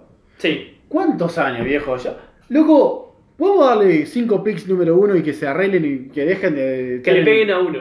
Que le peguen a uno. Que le peguen a uno de los picks. O que en esos 5 picks no elijan, por ejemplo, 4 4 o 5 3. Loco, media pila, ya está. Este, un Orlando que su última elección alta fue Isaac, eh, Jonathan Isaac. Justamente su mejor jugador también juega la misma posición que Jonathan Isaac. Cosas raras que hace otro Orlando Magic. Pero bueno, que ahora creo que está bastante definido a mi gusto porque no cae otro jugador. Para mí Porter se va antes. Los mejores jugadores se van antes. Y tienen que elegir porque aparte se fue el base.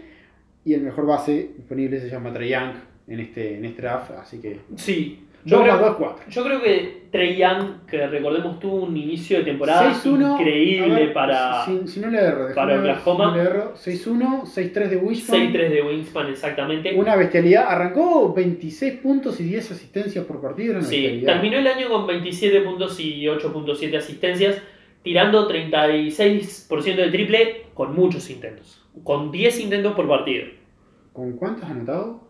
Eh, creo que tiró 327 de triples, no sé cuántos anotó, imagino, te, estoy haciendo un cálculo rápido, pero anotó alrededor de 90, 100 triples. ¿no? Eh, números que fueron históricos para la universidad. ¿Cuál es el problema de Trey Young? No le pidas defensa. Mm, No le pidas defensa. Vamos, vamos a ser claros. Trey Young que fue uno de los jugadores que más minutos jugó en la universidad también. Sí, Eh, goleador, un jugador que, bueno, rebotes, muchos rebotes incontestados. Era uno de los jugadores que más reboteaba incontestado, o sea, un el nuevo Westbrook. Pero claro. con la diferencia que no lo llega al triple doble ni en pedo. No.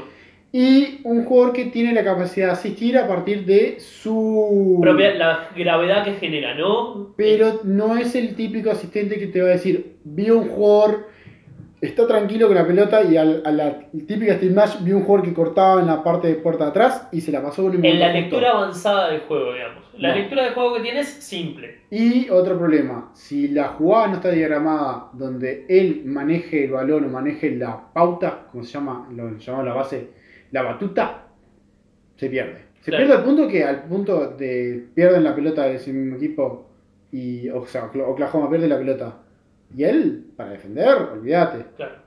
Yo 4 creo, que, 5, yo creo que Young es el jugador perfecto para Orlando porque le va a dar un cambio de aire y le va a dar a Orlando algo que ha venido necesitando todos estos años, que es un jugador exterior que sepa tirar y que pueda llevar la pelota, tirar y pasar, ¿no? Es un cambio completamente de lo que te daba el Fred Payton. Y aparte que si hay algo que vos decís, ¿qué le falta a Jan? ¿Y qué le falta a Orlando? Y Orlando nunca supimos quién era el goleador del equipo. Contra Jan podemos llegar a saber Sí. quién es el goleador del equipo. Y además lo que va a hacer es, nosotros siempre vemos a Orlando y decimos, ok, tienen a Busevich y tienen a Aaron Gordon, pero Gordon no tiene que ser tu primera opción ofensiva en un equipo. Creo que es tu segunda opción, tercera en un equipo ganador. Creo que Busevich es un buen titular, pero no es tu segunda opción como es en Orlando. Yo creo que ahora Trey Young les va a dar eso, ok, tenemos una opción ofensiva. Este es nuestro número uno. Bueno, Aaron Gordon, cortás, eh, penetrás al aro cuando te den la pelota y puedas atacar los cierres. Si es que, vas a estar más libre para triples. si es que le dan el contrato a Aaron Gordon. Y acá viene mi pregunta, ¿no? Sobre si le dan el contrato a Aaron Gordon. ¿Pensás en Michael Porter Jr. como una opción? Si le dan el contrato Tengo a Aaron Isaac. Gordon. Isaac. Vos decís que Porter y Isaac como que se, se superponen un poco. A ver, Isaac es un altura de 4, movimiento de 3. ¿Estamos de acuerdo con sí, eso? sí. Te la ten- y si lo elegiste, jugátela. Por lo menos 2 3 años. ¿No funcionó? Bueno, vemos. Pero si se va a seguir pos- posicionando jugadores y cuando te faltan otros jugadores en otra posición, creo que es incluso hasta más importante. A ver, yo entiendo que lo de la parte del héroe es importantísimo, pero es aún más importante a quién le vas a dar la llave de la franquicia. Exacto. Y hace por lo menos 5, 6, 7, 8 años, no sé, más capaz, porque daba Howard no tenía un base decente. Que no se sabe quién es el base en Orlando. Claro. Y que el día que lo vas a tener, usalo, aprovechalo. A ver, no es un base. A mí, Trey Young, si me decís, Trey Young realmente vos lo ves fracasando en la NBA y posiblemente sí. O sea, yo tengo un margen de error de 50% va a caer muy bien, un 50% que podría ser Claro. muy malo. Yo creo que si le va muy. O sea, su piso es Seth Curry. Jimmer Fredette, te diría. Porque Seth Curry por lo menos se pudo mantener en un, en un equipo de NBA. Pero yo creo que Nick Stauskas capaz que es. No, Ojo. creo que va a ser mejor pasador que Nick Lo- Stauskas lo y eso lo va. Eso sí, y lo veo otra cosa. Veo un jugador que le gusta entrenar. Claro. En eso le veo cosas de Curry. Yo creo que su mejorar. techo lo van a comparar mucho con Steph Curry. No creo que Curry sea su techo, no va a llegar porque es un jugador de Salón de la Fama. Creo que su techo es una versión inferior de Curry, digamos. Un jugador del perfil de Curry a- que puede hacer cosas de Curry, pero que no tiene el paquete completo. digamos. Voy a mencionar que creo que los primeros años van a ser así. Collinson, el del base de, de Indiana. Y creo que, ¿te acordás el mejor año de, mm, de Tick? Mejor año de sí. Capaz no es el máximo porque pe- espero más puntos de él, pero por, por ahí. Onda, 19 asistencias, 5, perdón, 19 puntos, si hace 19 asistencias a la, a la ¡Pah! Sí. ese Stockton, ese Stockton con tiro. 5, 5, 6 asistencias, 19 puntos. Un jugador que puede robar el balón, un jugador que... Esto es para los, esto es para los memoriosos. Creo que el techo de Trey Young es Mark Price, jugador de Cleveland. Porque podría decir Steve Nash, pero me parece que obviamente Steve Nash también. Un Mejor excelente pasador. jugador, mejor pasador. Mucho mejor lectura de juego. Lo que decíamos, La lectura avanzada de juego. que, que Trajan no la tiene. Creo que Mark Price, ese, aquel base de esos Cleveland de los de principios de los 90, creo que es el, creo que es el, el techo de, de Trey Young. Estoy intentando seguir pensando en, por ejemplo, Penny Hardaway. Claro, más pero, pase, menos, pero menos Penny, era más alto y más sí, físico. sí, mucho más física. ¿no? Claro. No, no hay. Lo bueno para Trajan es que sin, sin ser Curry o Damian Lillard no hay muchos jugadores con las características de él. O sea, hay muchos jugadores intentando tener esas características, pero que lo hayan desarrollado de esa manera, no. Y que ella lo haya desarrollado ya en la universidad, habla bien de él. Exacto. A ver, Trey, más inteligencia la de tiro triples. Bajaste un 36%, no solamente por el volumen, Sino por de dónde los tirabas. Y por triples pelotudos, cuando la defensa, o sea, tenés cuatro defendiendo y vos solo atacando. Exacto. Curry los tiró después de nueve años en la NBA. Claro. Y después de, y después de tener una temporada de 45% de triple, 50, 40, 90, y con una confianza tremenda.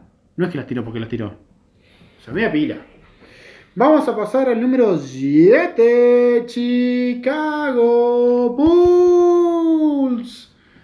Los Chicago Bulls, que son los del 99 más o menos, lo de que pasó con Chicago.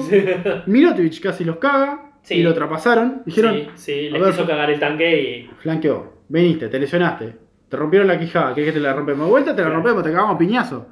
Salí de acá, mijo, salí de acá. Y bueno, al final este, tuvieron una tanqueada que al final lo terminaron cagando, porque lo que buscaba eh, Chicago era estar top 5, Sí. y terminaron teniendo el 7, y creo que los caga también para los primeros 6 mejores jugadores de la NBA, que es lo que yo nombraba de este draft. Sí. Entonces ahí tengo problemas. Creo que realmente el jugador que le va a caer, eh, por un tema de lesiones que va a caer bajo, y creo que- Porter, que, ya lo y hablamos. es el jugador que tiene que elegir. Sí. Porque de acá para abajo se me acaban los All-Stars. Lo voy a decir claro, se me acaban los All-Stars. Se me acaban los jugadores que pueden ser buenos. Claro. Que vos podés esperar que te sean tu tercer o cuarta opción o quinta capaz en un equipo titular a campeón. Pero no tu tercera, segunda, primera. Y Chicago necesita... Chi- Y aparte me encanta, porque yo digo, Chris Dunn, Lavin, Porter, me gusta. Me gusta Claro. muchísimo. Porque corren la cancha, porque tienen volumen de ataque, porque Dan es buen defensor. Tienen atletismo, mu- muchísimo atletismo. Y dirás, con Marcanen les, va a faltar un 5. Los 5 en esta agencia libre van a salir de abajo de las piedras. Pero aparte la capacidad de hoy por hoy el 5 es un jugador que puede, tiene que correr la cancha y tal vez no tiene que ser tan alto. Es más, en muchos casos, Golden State Warriors, el 5 es más bajo que el 3 y el 4. Exacto. Entonces, creo que, que da y creo que Porter, eh, y lo voy a decir claro, no tengo otra elección para, para Chicago. Yo creo que si Porter estuviera más arriba y de repente. El peor caso, escenario para Chicago es que Porter salga más arriba y que no baje ninguno de los pivotos. O sea, que no baje ni Bamba, ni Jackson. Pero para mí, por ejemplo, yo digo, por cuentas, si no es, o sea, O si sea, en ese caso caería Trey Young. Y si te cae Trey Young, Sí. Chicago, agarralo. Y a llevarlo a Dan al, al 2 que mide Agarralo. medio metro 93 y a la de 3 que mide 201. Juntá a Dan y a Young y entre los dos haces uno. Uno defiende, uno ataca. Ya está. Entre los dos. A Dan no le des una pelota, pero te defiende. Entre los dos juntamos y hacemos el pick número 1. Eh, juntás a Dan y a Trey Young y son el base perfecto. Listo. Ya está. Lo que pasa es que está, bueno. No pueden Se turnan, ¿viste? No se puede juntar. Se turnan. No se puede juntar. Yo Bueno, creo que es eso. Cualquiera que le caiga de los seis, y si no le cae ninguno de los seis, Michael Porter Jr. me parece la, la elección perfecta. ¿Hay algún argumento que te puede decir, ok, elegí a Wendell Carter, que tal vez, viste de esos siete que decía All-Star, creo que Wendell Carter tiene la posibilidad de ser un All-Star, pero a lo Horford, ¿no? Como muy buen jugador de equipo y por eso es All-Star, pero ta, es, más, es más lejano y lo vamos a hablar después cuando hablemos de Carter. Totalmente de acuerdo con elegir a, a Porter para Chicago. Muy bien, eh, pasamos directamente al número, me perdí. Número ocho, ocho. ocho. Ah, Es los Cleveland si- Perdón. Con el pick de Nets, aclarar. Exacto. El pick de Nets, después el traspaso aquel, donde otra vez lo cagan. Y acá se verá si lo cagan o no. A mi gusto, por veo los nombres que están arriba, veo que Cleveland y que Brooklyn ayudó para que no tanquearan. O sea, es ¡Lo como, que hay, es como que hay, decíamos, Ayton y Doncic están claramente arriba, pasamos raya, los cinco siguientes que están están claramente arriba de lo que viene después. O sea, hasta el número 7 tenés un nivel. Esto es otro nivel y por ende para Cleveland se abre dos opciones. Ok, el que caiga, si cae alguno de los siete, Gracias. agarralo. Fin. Si no cae ninguno de los siete, se abren, hoy hablábamos antes de arrancar el programa, para mí se abren tres opciones que son Colin Sexton, Michael Bridges y Wendell Carter. Y acá te hago una pregunta, vos sos manager de Cleveland, yo soy el que te está vendiendo los picks del draft. ¿Crees que LeBron se queda o no? 10%. 10% de que se queda, bueno. O 90% que se va a la mierda. Si LeBron se queda, si confías en ese 10%, Michael Bridges. Michael Bridges de Villanova, un jugador eh, Bien clásico, jugador Triplero, triple defensa. y defensa. Muy buen defensa. Y muy táctico. Muy buen defensa. Eh, a mi gusto es el mejor defensa táctico de este draft Sí. por paliza. Muy buen defensa de equipo, muy buen defensa en el 1 a 1 también. Te puede defender, no te quiero decir de 1 a 5, pero te puede defender de 1 a 4, creo. Sí. Y algunos 5. Mide 2 metros 1 y, y pesa exactamente 100 kilos. Lo interesante de, de Michael Bridges, cuando me preguntan, ¿la base de Michael Bridges qué es? Crowder. ¿El top? Otto Porter. Claro. Entonces, el piso y el techo son muy cortos. Pero ¿sabes qué te va a dar eso? Sí.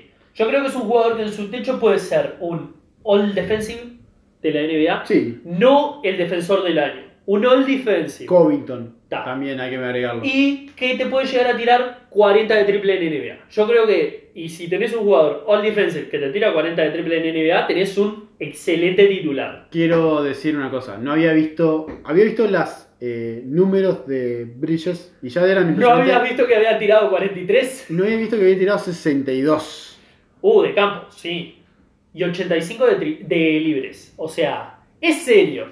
También hay un tema. Tiene 22 años. Tiene años en. Tiene 22 años. El resto de los jugadores que estuvimos hablando hasta ahora tienen 19. El más viejo tiene 20. Son diferencias, ¿no? Altas, grandes. LeBron se fue, ¿está? Entonces Michael Bridges dijiste, no, es un jugador que de repente no tiene un techo tan alto. Bueno, yo te pregunto, ¿te quedas con Kevin Love o lo traspasás? En el caso que me quedara con David Love, tampoco elige, no, tampoco cambia mi elección. Wendell ¿Sí? Carter. Sí, porque Kevin Love puede jugar de 5 y Wendell Carter creo que es un jugador que para esta NBA es, es el 4 que tira de 3 y que tiene esa potencia física que, que pueda. Igual, si se va LeBron lo traspaso a Love. Lo Sí. traspaso a Love porque en realidad quisiera un pick, nu- un pick nuevo y a ver, lo voy a decir claramente. Y ta, voy a tirar la bombita hasta que se me ocurrió ahora. Perdón, yo sé que estoy haciendo un programa que ya prometimos para la off-season. ¿Se va LeBron? Memphis. Tengo a Love. Tengo a Kevin Love. Me puedo traer a Parsons. Pick 4. Claro. ¿Firmás? Low por Parsons y pick 4. ah, me ¿Te gusta. gustó? ¿Eh? Low con marca sola ahí. Voy, voy a adelantar los chicos, ese programa va a ser... El programa Por lo menos de, nosotros- de la nosotros dos. de agencia libre. Por lo menos nosotros dos que a nosotros nos encanta, está. Está, ya está. Entonces, Wendell Carter para vos es la opción para Cleveland. Sí. Primero porque tienen dos contratos asegurados que son de Clarkson y de George Hill. Ojo, te lo pueden, lo pueden traspasar también. Pero creo que el valor que tienen ambos ha sido bastante disminuido esta temporada. Al punto de tener que elegir a. Ojo, lo pueden elegir a Colin Sexton también. Pero tienen que traspasarlo a los dos o a uno de los dos. Y yo no sé qué tanto valor lo pueden sacar como si le pueden sacar a Love. O sea, ¿vos crees que Wendell Carter, de los tres que mencionamos, Bridges, Sexton, que después vamos a hablar cuando venga el pick de él, y Carter, el que tiene mejor proyección a futuro es Carter, Junto a Sexton. junto a Sexton? Pero me parece que Cleveland necesita más a Wendell Carter, como está posicionado ahora, que a Sexton. Está.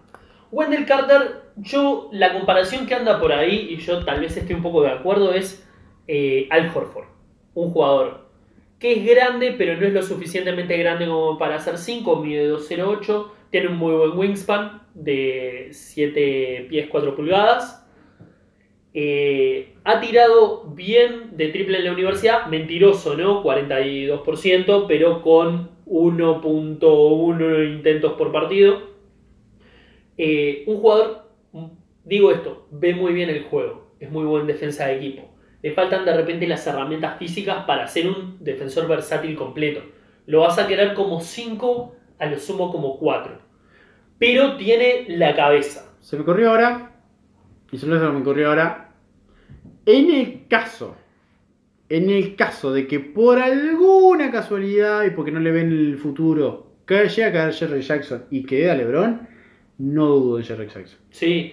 Pero cualquiera de los 7 que caiga, el Exacto. primero 7 que caiga, cualquiera. Sobre Carter me parece que es un jugador que tiene números mentirosos, pero que en todo aporta un poquitito. Sí. Creo En que eso se parece a Horford también. Exacto. Todo te aporta un poco. Igual yo creo que Holford, yo no lo veo como. No lo veo tan buen jugador de equipo.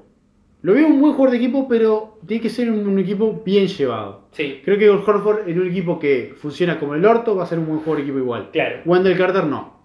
Claro. Wendell Carter se puede perder en la mente. Por eso me parece que el Horford es el mejor jugador. Yo le doy uno o dos niveles menores que al Horford. Pero si un o dos niveles menores que el Horford es un pick 9 o 10, Firmo, firmo. Pasamos eh, al número 9. Estoy re perdido. Estoy re perdido. Número 9, New York Knicks. New York Knicks otra vez. New York Knicks tuvo el, tuvo el 9 tuvo el 8. El, tuvo el 8. El 8 que se lo llevó Niliquina. Ni, ti- ni, ni tiriquina, como dicen por allá en Estados Unidos. Y acá con New York otro que como andaba bastante bien. Entre Tim Hardaway Jr. que funcionó bárbaro y se lesionó. Entre Porzingis que funcionó Andaba bárbaro. Se lesionó y no sabemos si está este año. Paz, qué lesión brava esa. Aparte un jugador grande, otra vez, ¿no? Un jugador que me está empezando a preocupar los rebotes que está teniendo. Está haciendo un Pro Club número 2. Jugador que no puede bajar un rebote, el hijo de puta midiendo 2 metros 28. No baja un rebote. Es complicado. Y bueno, la cuestión de todo esto es que New York está en un abismo. Porque tiene dos bases que a mí... Yo creo que en un equipo campeón, si tenés cuatro mejores jugadores que esos, pueden ser tus bases. Ejemplo Miami. Miami nunca tuvo en el equipo campeones. Ni, ni Chan, ni Chalmers, Ni ni, Norris Cole. Decías, nah. Y para para mí ni Tiliquini ni Moody son mejores que ellos dos. Claro, Pero tiene que tener otros cuatro mejores jugadores. claro. Yo creo que Niliquina también, pensando en que este pick puede llegar a ser un base, Niliquina yo creo que perfectamente por el tamaño que Puede tiene, que dos. mide, puede jugar de dos, porque además es versátil defensivamente, puede defender 1, 2 y 3, o sea... Mide 1,96 m. Exacto. Lo único que le falta es kilos, ¿no? Le Kilos. falta Tiene el wingspan, 80. mide 2.10, 2, 2.13 de wingspan. y Le pesa falta peso. 84 kilos. Peso. Bien, paso, peso de pase. Exacto. Sobre Muyo también. Muyo mide 1,93 y pesa 90 kilos. Sí. Otro jugador que puede jugar de dos. Yo creo que pueden. Yo estoy entre Michael Bridges. Que Michael Bridges, el gran problema que tengo, no lo veo es eso. Creo que su base, su piso, creo que el piso de Michael Bridges, y lo voy a decir acá, es el piso de, todos este, de todo, este draft, es top 3 de piso. Exacto. El piso más alto, top 3. Junto a Ayton y, Y Jared Jackson, y capaz. Jerry Jackson. Top 3. Pero el- la altura que puede llegar, incluso está, puede llegar a estar más bajo que otros jugadores que están más abajo. draft. Como Kevin Knox, por ejemplo. Yo creo que este pick va a depender mucho de cuánto Nueva York está seguro de que su hombre es Porzingis. Por. Porque si vos Porque su decís, segundo hombre es Tim Hardaway Jr. porque si vos decís Porzingis, yo me juego la, la plata de que va a volver y va a volver bien, tenés a Niliquina y a Michael Bridges y pueden switchearte todo. Te switchean todo. Ahora, si no estás seguro que Porzingis va a volver, y bueno, capaz que querés un jugador con un techo más alto. Yo creo que dos jugadores a considerar ahí, si Wendell Carter ya pasó a Cleveland, y si Wendell Carter no está tan, está tan bien, tampoco lo consideraría mucho porque me parece que se pisa. No, yo creo que Wendell Carter, por su altura y por esto de la NBA que pueden tirar los dos de afuera, pueden tirar de 3, yo veo por seguir jugando de 5. Y a Carter de 4. El gran problema es el físico por Singis. Que no Claro. puede bajar un rebote y el físico, pero es un excelente defensor del aro. Yo creo que dos jugadores que consideraría ahí son, uno, obviamente ya hablamos de Michael Bridges y de Wendell Carter, pero los dos son, uno es Colin Sexton Sin duda. y el otro es eh, Miles Bridges. No confundan a Michael Bridges y Miles Bridges. Juegan en la misma posición, pero son distintos. Sin duda. Yo creo que Miles Bridges es un jugador sumamente explosivo, que sabe llevar- llegar hacia el aro, que sabe tirar de afuera, que la puede pasar un poco, es sumamente versátil. Me cuesta verlo defensivamente, no sé si es un jugador que tiene tamaño de 2 y defiende 4 o si va a defender 2 y la va a pasar mal. No sé defensivamente qué es todavía. Y es un jugador eh, mucho más, por así decirlo, menos consistente que Michael Bridges. El hermano, Exacto. toda la, toda la consistencia e incredibilidad que tiene Michael Bridges, inteligencia, Michael Bridges se pierde la cancha a veces. Exacto. Pero tiene sus mismas características. Es un free and D, es un jugador que lo tenés para tirar de tres y Es defender. más free que D, te diré, Sí. ¿no? O sea, muy buen anotador, tirador, ha sido una muy buena opción en universidad, una buena, muy bien, oh, perdón, una muy buena primera opción en universidad. No creo que en la NBA vaya a ser una tercera opción. Incluso era un jugador que cuando le hacían el box out agarraba muchos rebotes, al punto Sí. que promedió 7 rebotes en Sí. el. Un jugador que no, se espe- no espera que promedie. Cuando me preguntás, ¿qué puede ser Miles Bridges? Every Bradley como una defensa. Exacto. Eso. Y más alto. Más alto porque mide 6'6". Eh, es, es lo que yo decía, creo que Michael Bridges puede ser Crowder, y es el piso Crowder, o Otto Porter, Yo creo que Crowder es un muy buen... Otto Porter Covington, Yo pero creo que Crowder es un muy buen promedio de lo que puede llegar a ser. Miles Bridges creo que es más un Bradley, pero sería tu tercera opción, y capaz Michael Bridges te sería tu, tu- tu segunda opción. No sé, yo creo que es un jugador, y es un jugador también, tanto Michael Bridges como Miles Bridges, los hermanos, que si... Que es otro jugador de esos que en los 30 equipos funcionan. Los, los 30 equipos lo aceptan. Exacto. Entonces, eh, hay que verlo. Yo lo tengo. ¿Sabes otro jugador que tengo y quiero agregarlo para pasar rápidamente? A Kevin Knox. Kevin Knox es irregularidad. Pero es tanta irregularidad que capaz sale bien. Exacto. Tiene muy buen físico, recordemos, mide 206, muy flaco todavía, pero tiene esa cosa de con 206 poder manejar la pelota, ser relativamente móvil defensivamente, entonces puede jugar de 3 o de 4. Es eso, la regularidad es, es un problema O sea, para él. Tenés un partido de 4 puntos y otro de 20. Exacto. Tómalo o déjalo. Quiero mencionar a Colin Sexton acá en el punto de si Nueva York dice, ok, ¿sabes qué? No confío en Moody y no me gustó lo que vi de Moody y Niliquín es mi 2, bueno, Colin Sexton es mi base, puede ser mi base, un jugador que mide 1.90. Muchos lo comparan con Eric Bledsoe, yo creo que es mejor defensivamente que Eric Bledsoe. No sé si, la regulari- si va a tener esa regularidad ofensiva en la NBA, especialmente de tiro afuera. Pero yo creo que Bledsoe es una buena comparación para lo que puede llegar a hacer Colin Sexton con mayor intensidad defensiva, me parece, ¿no? Sí, sí, es un, es un muy buen pick. Es un muy buen pick y es un muy buen pick de esto que esté tan alto, que esté tan bajo. Es un, puede ser un robo. Sí. Puede ser esos, esos que no están en el top 10 o rozó el top 10, pero puede llegar a ser un robo. Veo un poco también de Dennis Schurrer de capaz. Veo algunas cosas de Dennis Schurrer. Yo creo que Veo la- algunas cosas de George Hill también. Yo creo que la diferencia con Dennis Schroeder es que la intensidad defensiva. Yo creo que Schroeder no sé si jugaba con esa intensidad defensiva cuando él estaba en la Ojo. universidad. Eh, nuestro querido amigo Colin Sector tiene mucha intensidad defensiva, pero es un jugador que defensivamente en equipo se pierde también. Puede ser. O sea, es de su hombre, es de defender su hombre. Es él te mata. Él, sí, es un perro de casa. Claro. Pero, justamente, si le, has- le haces un switcheo, queda con el pivot y es como que, ah, no, yo me salgo de esta responsabilidad. Y lo deja el pivot solo haciendo una ondilla solo. Sí, puede ser. Y no, no es un Marcos Smart, por ejemplo. Se tiene que, tengo que ir contra Mamba. Vení, Mamba. claro. Posteame, Gil. ¿Qué te pasa? Bueno, eh, dicho esto, creo que también tengo dudas en su triple. Al punto que arrancó muy alto. Y se cayó. Terminó con 33%. Y tengo dudas también en su pala jumper. Es un jugador que me encanta para cuando Sí. sale la cortina y tira, Sí. pero tira feo. Tira. Tiene, tiene como el- la trayectoria de la pelota cuando sales como muy plana. Es como que sabes, esto, esto rebota en. Rebota En la tabla, sí. en la tabla. Y, cuando, y la mayoría de los triples y los tiros de pala jumper, o sea, mi, mitad de distancia que, que tiras son esos que besan el, el, la- la- el aro, ¿no? El que pega y entra. Sí. Pega y entra. Como cuando tiras de la mitad de la cancha, pega y entra. Bueno, lo mismo. Nueva York tenemos a Mical Bridges y vamos a Filadelfia. Que si llegara a caer Mical Bridges para Filadelfia, me parece el pick perfecto. Es, es lo ideal. Pero nuestra proyección lo, lo tomo un poco más arriba de Nueva York. Y ¿Qué ahí tenemos para Filadelfia? yo tengo justamente al hermano. A Miles Ahí, Bridges. ahí tengo al hermano porque justamente lo que le vas a pedir es que. Ojo, Miles Bridges, aclaremos, esto es una joda, no es el hermano.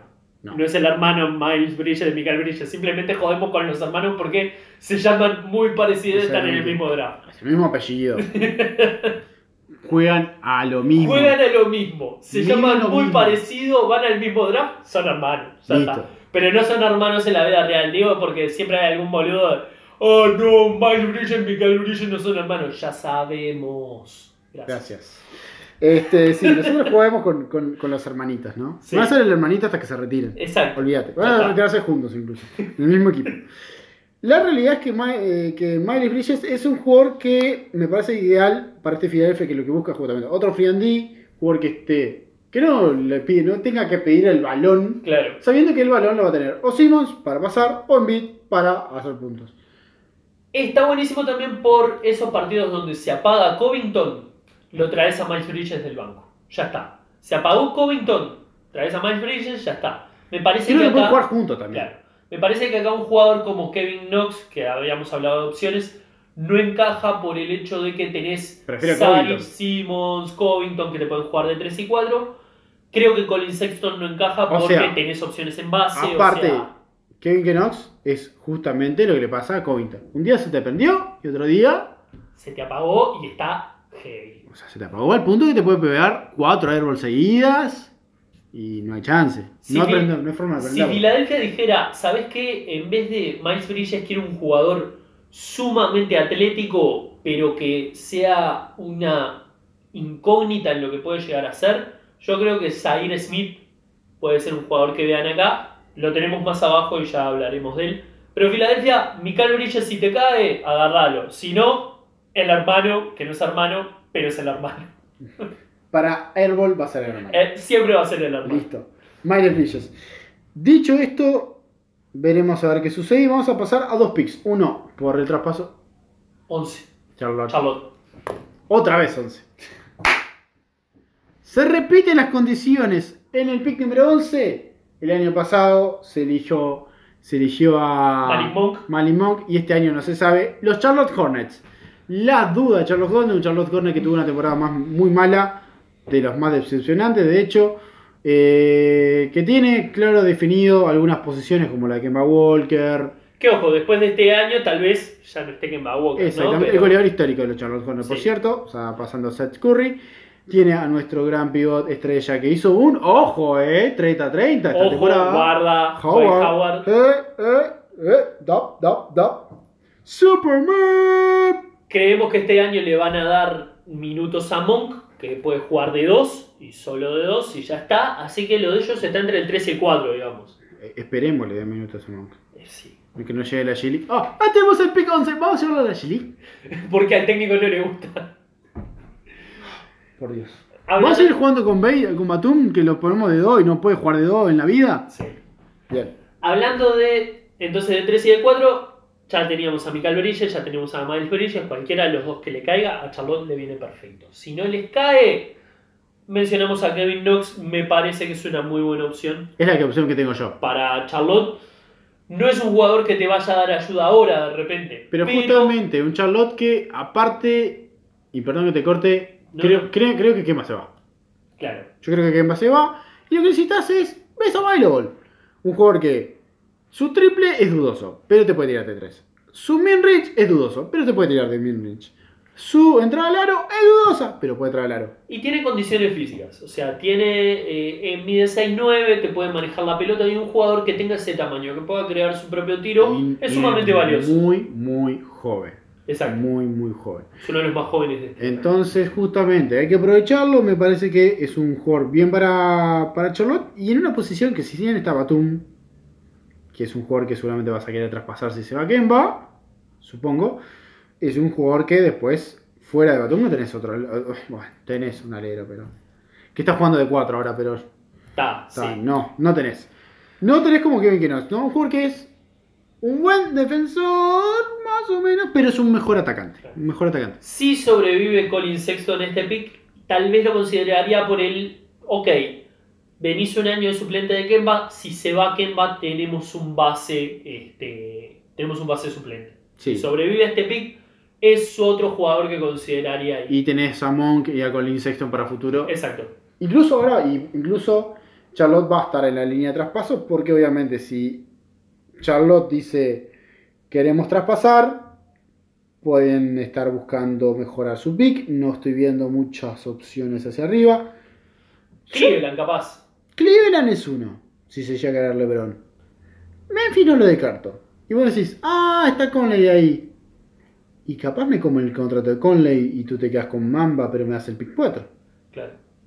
Yo creo que Cleveland, por ejemplo, y aunque no se quede LeBron, decís, ¿sabes qué? Vamos a armar un equipo con Kemba y Love, vamos a ganar 46 partidos e ir a playoff y estamos contentos con eso.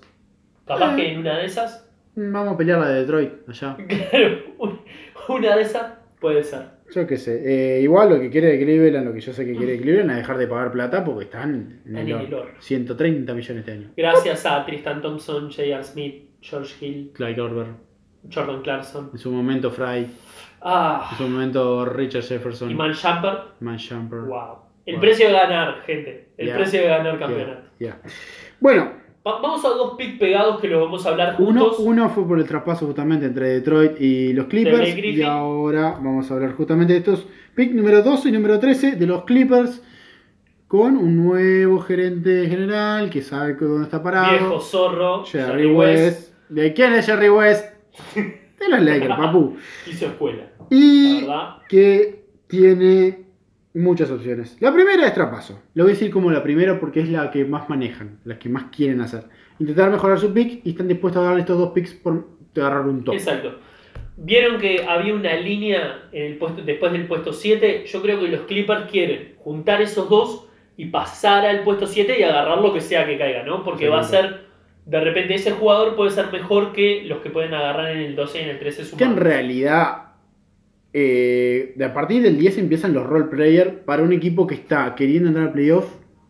Y yo creo que los Clippers ya tuvieron este año donde no entramos a playoff, pero ya creo que quieren reconstruir realmente.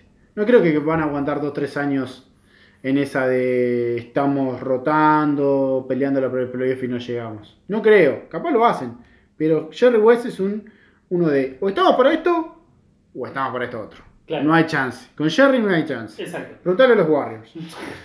Dicho esto, los Clippers, eh, tengo dos opciones. Cyril mm, escolta, base, base escolta.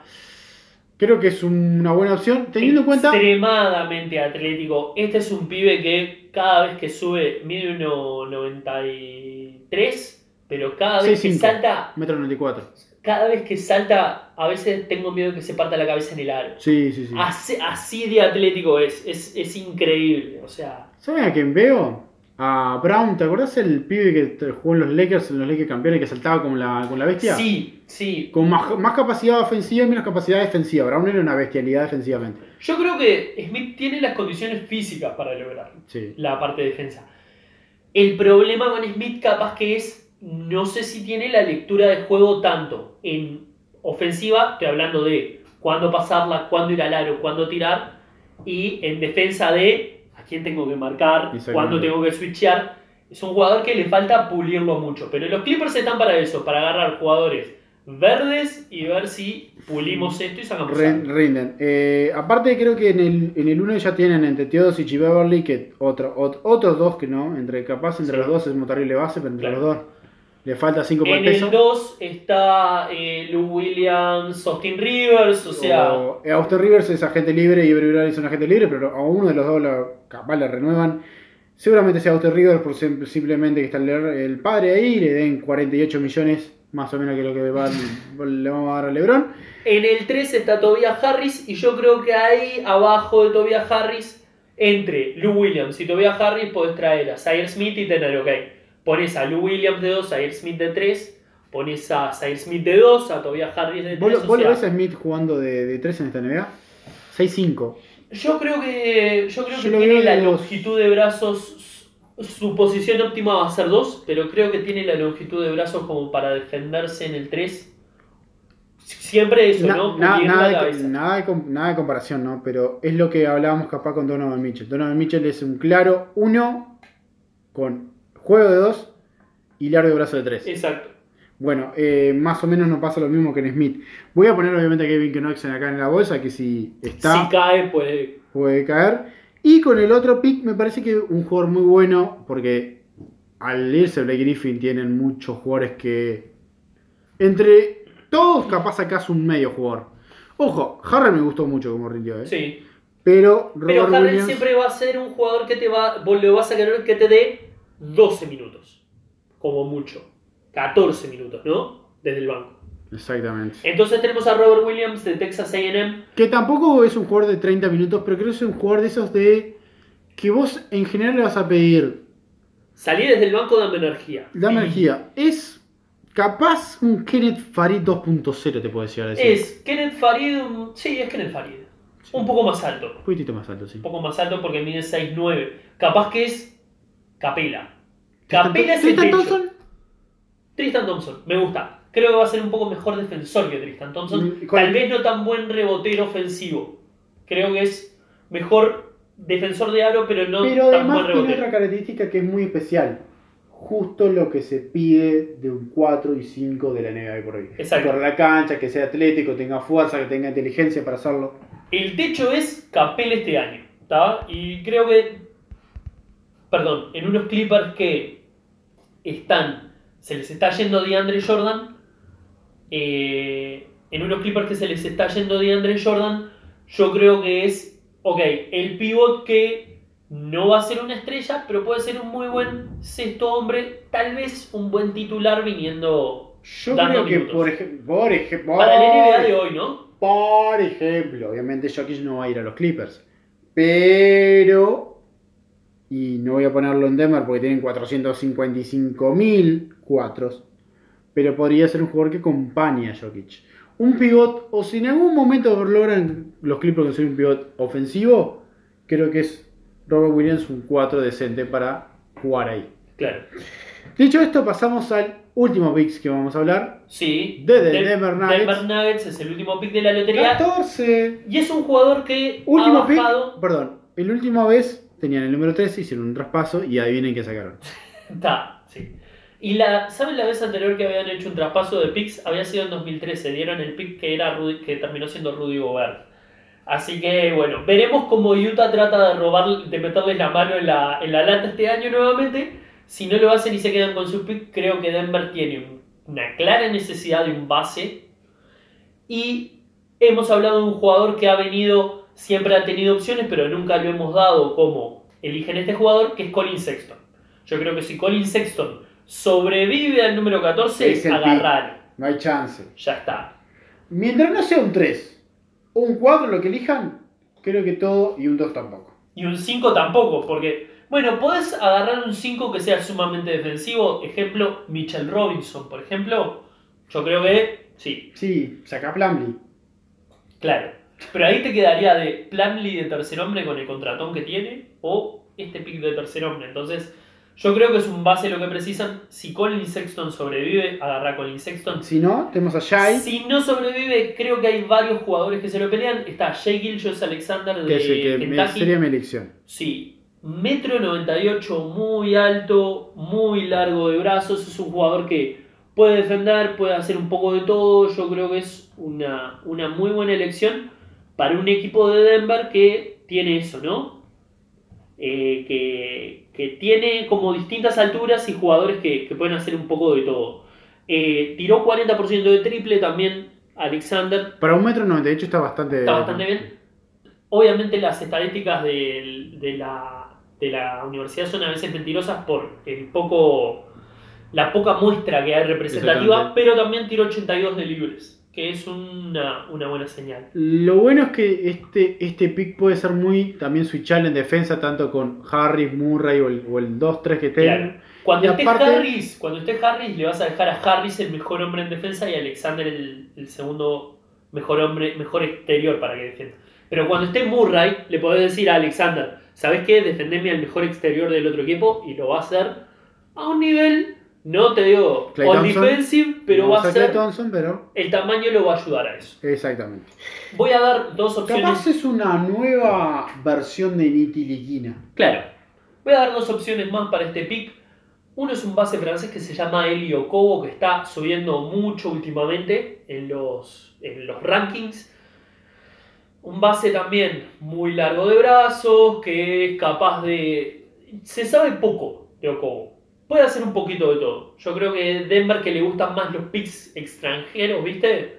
Y otro es Kyrie Thomas de Creighton, el mejor base defensivo del draft, tal vez. Muy fuerte, muy eh, largo de brazos también, que va todo el tiempo adelante, un perro de casa. Yo creo que pueden llegar a estar acá, pero si sobrevive Colin Sexton, arriesgate y dale con Colin Obviamente. Denver también está en la lista de los traspasos y si llegan a, por ejemplo, tener un pick que te digan, eh, no sé, un base que esté por ahí, Para ganar ahora, yo creo que puede pueden ser. estar, este, sabiendo que un Denver que viene dos años seguidos quedando 9 y es un número bastante feo eh, para quedar en la conferencia oeste. Antes de cerrar el programa, yo creo que hay puntos interesantes en lo que sigue del draft, que es quién va a elegir Milwaukee en el 17. Yo creo que es un pivot seguro. Puede San- ser que es un pivot. Sí, tiene que ser un pivot, ¿no? A esta altura, Este, claro, es lo que más necesitan, pero es lo que más tienen también. O sea, ninguno sirve para nada sin ser Maker, que últimamente parece que está despertando. Pero yo no sé, no sé, y al punto que no sé si no te elijo un 2. ¿sí? Porque me parece que sacás a Middleton, que para mí es un 3. ¿Qué 2 tenés? Nadie. Buen punto. Brogdon, capaz. Pero Brogdon tenés que darle contrato. Claro. Uno. Tampoco tenés un uno muy suplente. Tenés a Matthew de la Vedova, pero te lo querés sacar de encima. Creo que lo único que tenés claro, claro, es que tenés cuatros, tres. Exacto. O sea, tres que pueden jugar de cuatro o cuatro que pueden jugar de tres. Eso es lo único que tenés claro. Luego, creo que, mi- creo que Milwaukee se puede jugar como una wild card. Puede dar un par de picks anteriores, o sea, por ejemplo, DJ Williamson, que no, no, no sé ni para qué lo Y eligieron pegar la subida, digamos. y dar este pick y pegar un par de subidas este, para, para intentar ver a ver qué puede salir. Por ejemplo, no me extrañaría que intente subir solamente a la posición de Denver si, por ejemplo, queda todavía Robert Williams ahí. Claro. Es decir, está dos largos, altos, pero uno que puede tirar de tres y otro que no. Claro. Eh, y Robert Williams. Claro. Y que sean, y no importa, eh, si tenemos que jugar con uno de 5 y otro de 4, no importa. Ambos van a defender bien, ambos van a andar, van a andar bien. Y uno, que puede, y uno que puede tirarte los alley-oops y otro que te los puede. Va, los dos pueden agarrar alley-oops, pero Giannis Son puede. Físico, Claro. velocidad, potencia. Eh, y, y te soy sincero, no veo, no veo otra pareja así en la NBA. Exacto. Te diría que la pareja más parecida es cuando están en cancha, y nada que ver, pero parecida, cuando están en cancha, Draymond Green y Jordan Bell. Exacto. Es eso. Y me interesan también dos equipos que tienen dos picks en la primera ronda adicionales, que son Atlanta, que elige tercero, y después tiene pick 17 y, Y pick 30. tiene pick 30, y Phoenix tiene el pick 18 y el pick 31, que es el un- primero de la segunda ronda. O sea, son dos equipos que pueden quedar, no digo armados como para una dinastía, pero pueden quedar con, completos en los huecos que tienen y es, va a ser muy interesante cómo van combinando esos picks. Y otra cosa que quiero agregar es que Filadelfia tiene cuatro picks exactamente en segunda ronda. Creo que puede hacer una bolsita por todos, más el pick este que tiene. Si quiere llegar a traer eh, algún jugador más fuerte y dar algún, por ejemplo, Fulls o algún Claro. otro jugador, pero que puede intentar Tres opciones son bolsa por todos para subir un poco, tipo agarrar el último pick de la primera ronda o el primer pick de segunda ronda. Segunda opción, elegimos a todos de Europa y vemos que sale. Si alguno explota en Europa lo traemos. Opción 3, los voy vendiendo por plata. ¿no? Especialmente tienen el pick 56, pick 60, capaz que les hagas 500 mil dólares, 800 mil dólares, algún equipo que tenga alguno visto ahí. Onda, como hicieron los Warriors con los- Jordan Ojo, te puede pasar lo que le pasó a Chicago, ¿no? Que ahora se la quieren cortar. Porque le vendieron el pick a los Warriors. Sí, justo necesitaban esa posición, ¿no? Bueno, está. En Cosa que fin. pasa. Disfruten los 3 millones y medio de dólares. Que no le va a servir para mucho. Pero Te bueno. sirve para pagar el 10% del contrato de Felicio, capaz. ¡Men! Wow. Y con esto y un programa larguísimo que va a pasar en, en un tiempito, Esto estamos es, cerrando. claro, esto es para calmar tu ansiedad de NBA, que no tenés NBA. Y hay mucha Obviamente, gente que sigue también las universidades y que sigue justamente las secundarias. Está bueno que pensemos en ellos. Y nosotros dos, que nos gusta muchísimo Exacto. la universidad y seguir, más que nada, yo por vos, que empezó a agarrar la, la manía de la secundaria, me haces mal. Me haces mal. Estamos viendo cada vez más. Yo hoy estábamos antes del programa viendo jugadores que van para el draft de 2020. Así que en eso, en eso estamos, ¿no? Nuestra enfermedad grave. Es nuestra enfermedad grave. Y con esto terminamos el gol. Muchas gracias a todos por bancarnos. Sé que están viendo el Mundial de Y Fútbol. con esto quería darle un saludo a Jorge, espero que se, que, que se mejore rápido. Eh, tampoco en el anterior episodio lo tuvimos, pero bueno. Lo vamos a tener muy seguramente, en el Seguramente, episodio seguro lo único de seguro- Libre. Lo único seguro es que Derrick Rose está bien. Exacto. Así está. Con esto nos vamos a despedir antes redes sociales. Facebook.com barra árbol de NBA, Twitter arroba árbol de NBA son las vías de comunicación y nos pueden escuchar obviamente como siempre en SoundCloud barra árbol de NBA y en la aplicación de iTunes. Buscan árbol de NBA, nos escuchan, nos encuentran, nos buscan y nos dan 5 estrellas porque Porque lo merecemos. y no se olviden de DJ Wilson.